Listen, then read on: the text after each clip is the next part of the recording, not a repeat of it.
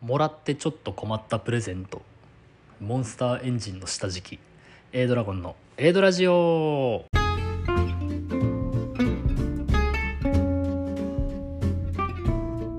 始まりました。A ドラジオ。パーソナリティの A ドラゴンです。この番組は私 A ドラゴンが大好きな言葉。興味を持てば全て楽しい。をコンセプトにさまざまなことに挑戦していくラジオ番組となっております。はいというわけで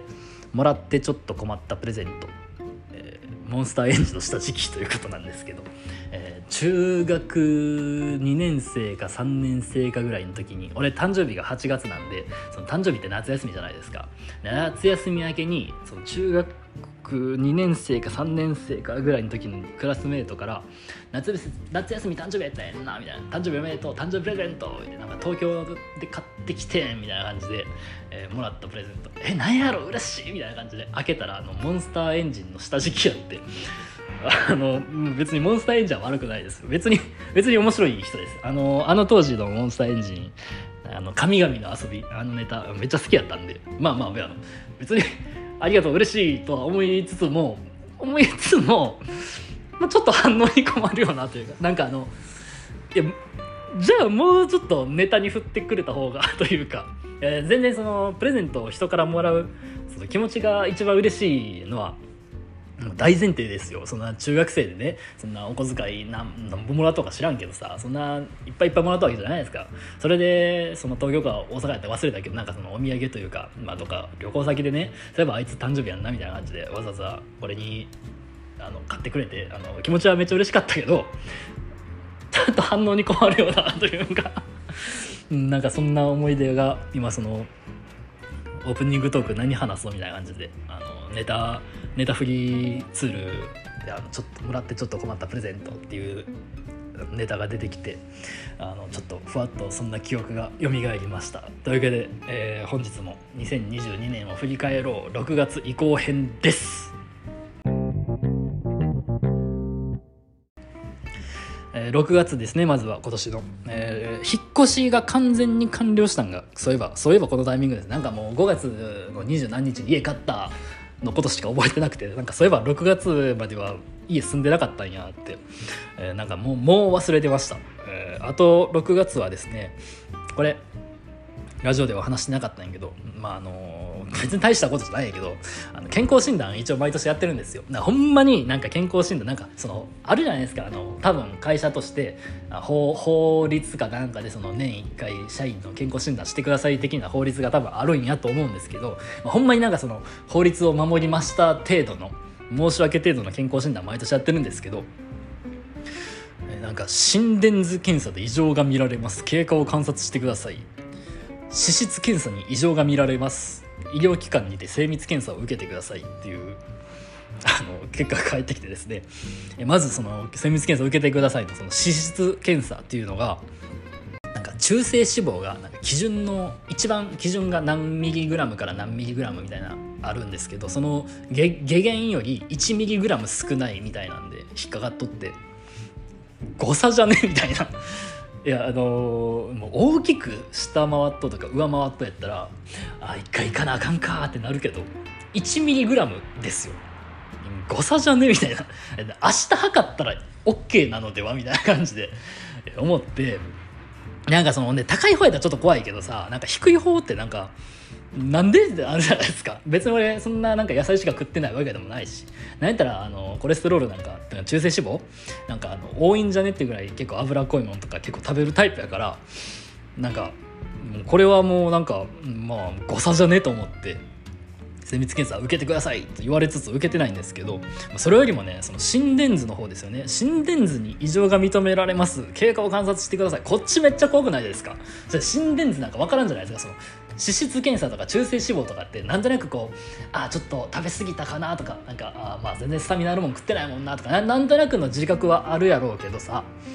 あの心電図は分からんじゃないですか。そんなあのペチペチされて異常が認められます言われて。ええー、ってなるでしょ。でその結果なんかし不不完全右脚ブロックみたいなやつでなんか要注意経過観察ってなったんやけどいやそっちの方が怖くない？みたいな。なんかでもまあ別にわざわざさなんか病院行ってないけどなんかいやちょっと来年の健康診断ちょっとはよはよ来てくれへんかな。ね来年またなんかその心電図や中性脂肪やってなったらちょっとちょっと一回考えるかなみたいな。病院のその精密検査。なんかあの家買ったし。ちょっとちゃんとしようみたいな感じでちゃんとした生命保険とか入ろうか思った時にその会社の健康診断でその要政権引っかかっとうからっていうのでなんか入ろうと思ってた保険が入れへんかったんでちょっとまあ来年もしまたなんか引っかかったらちょっと精密検査を受けてみようかなと思いました。と、えー、7月ですね。7月、うん、ウルトラマンデッカーが始まりましたと。あのウルトラマンウルトラマンダイナがめちゃめちゃ好きなんですけどそのウルトラマンダイナのなんていうかなそのオマージュというかインスパイアというかみたいな感じの、えー、ウルトラマンデッカーが始まったということで、えー、楽しく毎毎週毎週楽しみに、えー、毎週ちゃんと、えー、見通しあのあんまりこうヒーロー系ってあの半年とか1年とかスパンが長いからあのブログの方でもう1年分まとめてしか感想書かへんけどまあそのやっぱ一番好きなヒーローのダイナの後継作品的な立ち位置やからウルトラマンデッカーは頑張って毎週毎週じゃないんやけど結構飛び飛びなんやけど、まあ、あの毎はちゃんと感想ブログを書くように書いてますんで、えー、ちょっと気になった方はあのブログの方も覗いていただければと思いますと、えー、7月はですねあれですね、えー、7月というか6月ぐらいにかなあの虹ヶ崎のアニメが終わって7月からスーパースターの2期が始まりましたと。スーパースターの2期ねあの始まりましたと。で8月ですね。8月は、えー、誕生日がありましたと、えー、今年は何もしてないけど、えー、来年こそ沼津に行きたい。ずっと言っと多分来年も多分言っとうと思う、えー、9月ですね。9月は何かあったかな俺。9月は特になんか振り返るようなことしてないかな。ラジオで改めて振り返るような何かはしてないかな。あまああの前回の放送で言ったあのワインをさすがにそろそろ飲もうと思ってワインを飲んだのは、えー、この9月でした。10月ですね、えー、10月の出来事としては、えー、ブログ6年連続毎日更新を達成しましたというのと、えー、スーパースタースーパースターラブライブスーパースターの2期が終わりましたと、えー、こけすぎなんよ。いやこけすぎなんよ、まあのー、いや面白かったといえばうんまあ、面白かったけどこけすぎよ。あのいやほんまにあの後味が悪すぎたというかもう最後いやほんまあの11話まではまあそのちょっとちょっとなんかむっと思うもんはありつつもまあまあでもまあ、ラブライブってこういうとこあるよなぐらいの気持ちで、えー、楽しめとったんやけど12話でこけすぎない。なんかその悪い話をわざわざしたいと思わんからなんかもうあんまり話す気はなかったんやけど、まあ、改めてこう話す機会があったから言うとこけすぎないよ。いやなんかその結局何がしたかったみたいなことしかない。なんか全然何がしたかったんかが伝わってこんというかいやなんとなくなんか、うん、こういうことしたかったんやろなっていうのは、まあ、なんとなく察すけどなんか全部あの方向が間違えとというかなんかその求めとうものと違いすぎたというかなぜあのこけすぎたなってなんかスーパースターでその一期がねあめちゃめちゃ面白かったし多分あの伊達沙莉がハマりすぎたっていうのもあるんやけど、まあ、なんかその去年のそのラジオちょっと振り返りよったら「ラブライブスーパースターの一期歴代のラブライブで一番面白いかもしれん」とか言いよったんですよ。まあ、確かに確かにあのやっぱあのめっちゃ面白かったんですよ一期は。いや2期なちょっとなこけたななんかあの詰め込みすぎやしなんかはしょそこはしょんなよっていうとこはしょはしょりまくるしそこそんな引っ張るみたいなころえらい引っ張りよったしっていうなんか全部全部なんか俺の俺俺の世間的には知らんけど俺の需要の真逆を走り続けられた気持ちやったななんか、うん、あの若菜式が想像の8倍ぐらい可愛かってあの若菜式に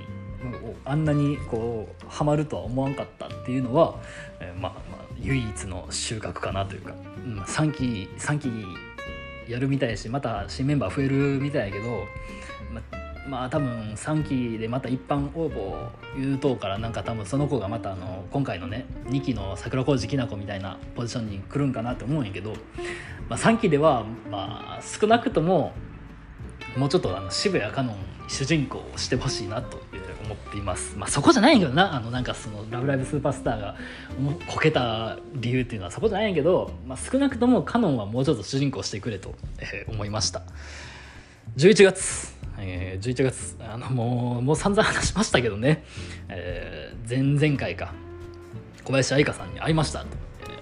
ほんまにもう今年一番の思い出です。あのさすがいやでちょっとな今年一番の思い出。家買ったもんな俺。家買ったことに勝てんかって思うぐらいそのその人生をかけた家を買ったに、えー、肩並べるぐらいやっぱでかい経験やったというかでかい出来事やったなって小林愛香さんに会えたアイキャンに会えたアイキャンのライブについて行けたというのは。まあもうこの話もね散々前回？前々回？30分ぐらい喋ったしまあキートがまあまあ毎週毎週というか毎は毎は聞いてくれと人としてももうもうその話ええでってもうお腹いっぱいやからって思われてそうやけど。まああのそんな感じです。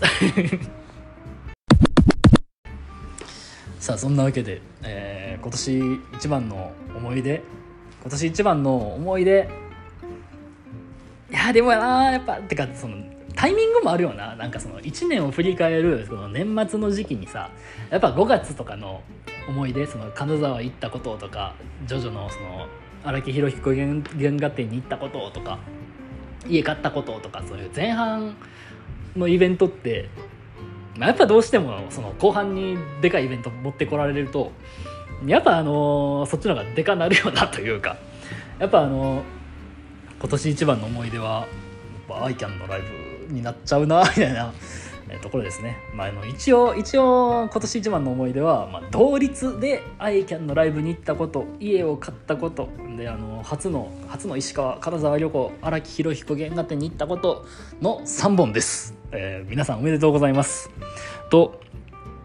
今年のトレンド大賞みたいなのを、なんか去年ぐらいから言っとんやけど、まあ、その去年ぐらいから言い始めただけで別に毎年そういうトレンド対象的なのはあって、まあ、去年は伊達さゆりでしたと。で2020年は2020年多分何もなかった気がするな。で2019年はベイブレードやったかなで2018年はゴルフにはまったで2017年は、えー、ラブライブにはまったかまあなんかそんなんがいろいろあったんですよ。なんか1年を象徴するようななんかあの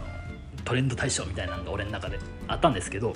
今年のトレンド大賞はですねその、まあ、虹ヶ崎の2期めっちゃ面白かったしランジュにあんなハマると思わんかったしそのもうぶっちゃけ虹ヶ崎の推しはもうなんかそのキャラの方の推しはもうランジュやなっていうぐらいランジュハマったし新しくハマったものって言えば今年のトレンド大賞は「小ランジュです」ってなるんですけどとアイキャン強すぎるな。今年はなんかアイキャンが良かったすぎるなって、えー、なんかなんかでもアイキャンって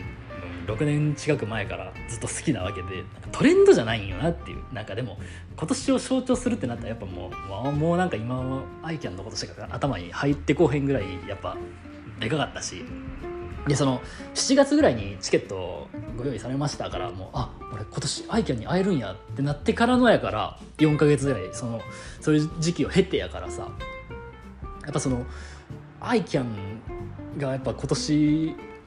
でかいなって思うんやけどなんかトレンド大賞って俺が名付けてしまった以上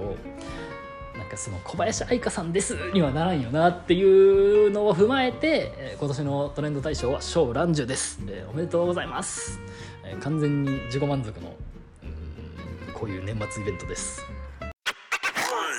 この番組では皆さんからのお便りを募集しております。ラジオのトップページに Twitter、Instagram、アメーバブログのリンク貼っております。Twitter、Instagram のダイレクトメッセージだったりブログのラジオ配信しましたの記事のコメント欄だったりにラジオの感想でしたりとかこんな話したらどうみたいなラジオの話すネタだったりとかをラジオネームとお便りを添えてお送りいただきますと喜んでラジオの方で紹介させていただきますので皆さんからのお便りお待ちしております。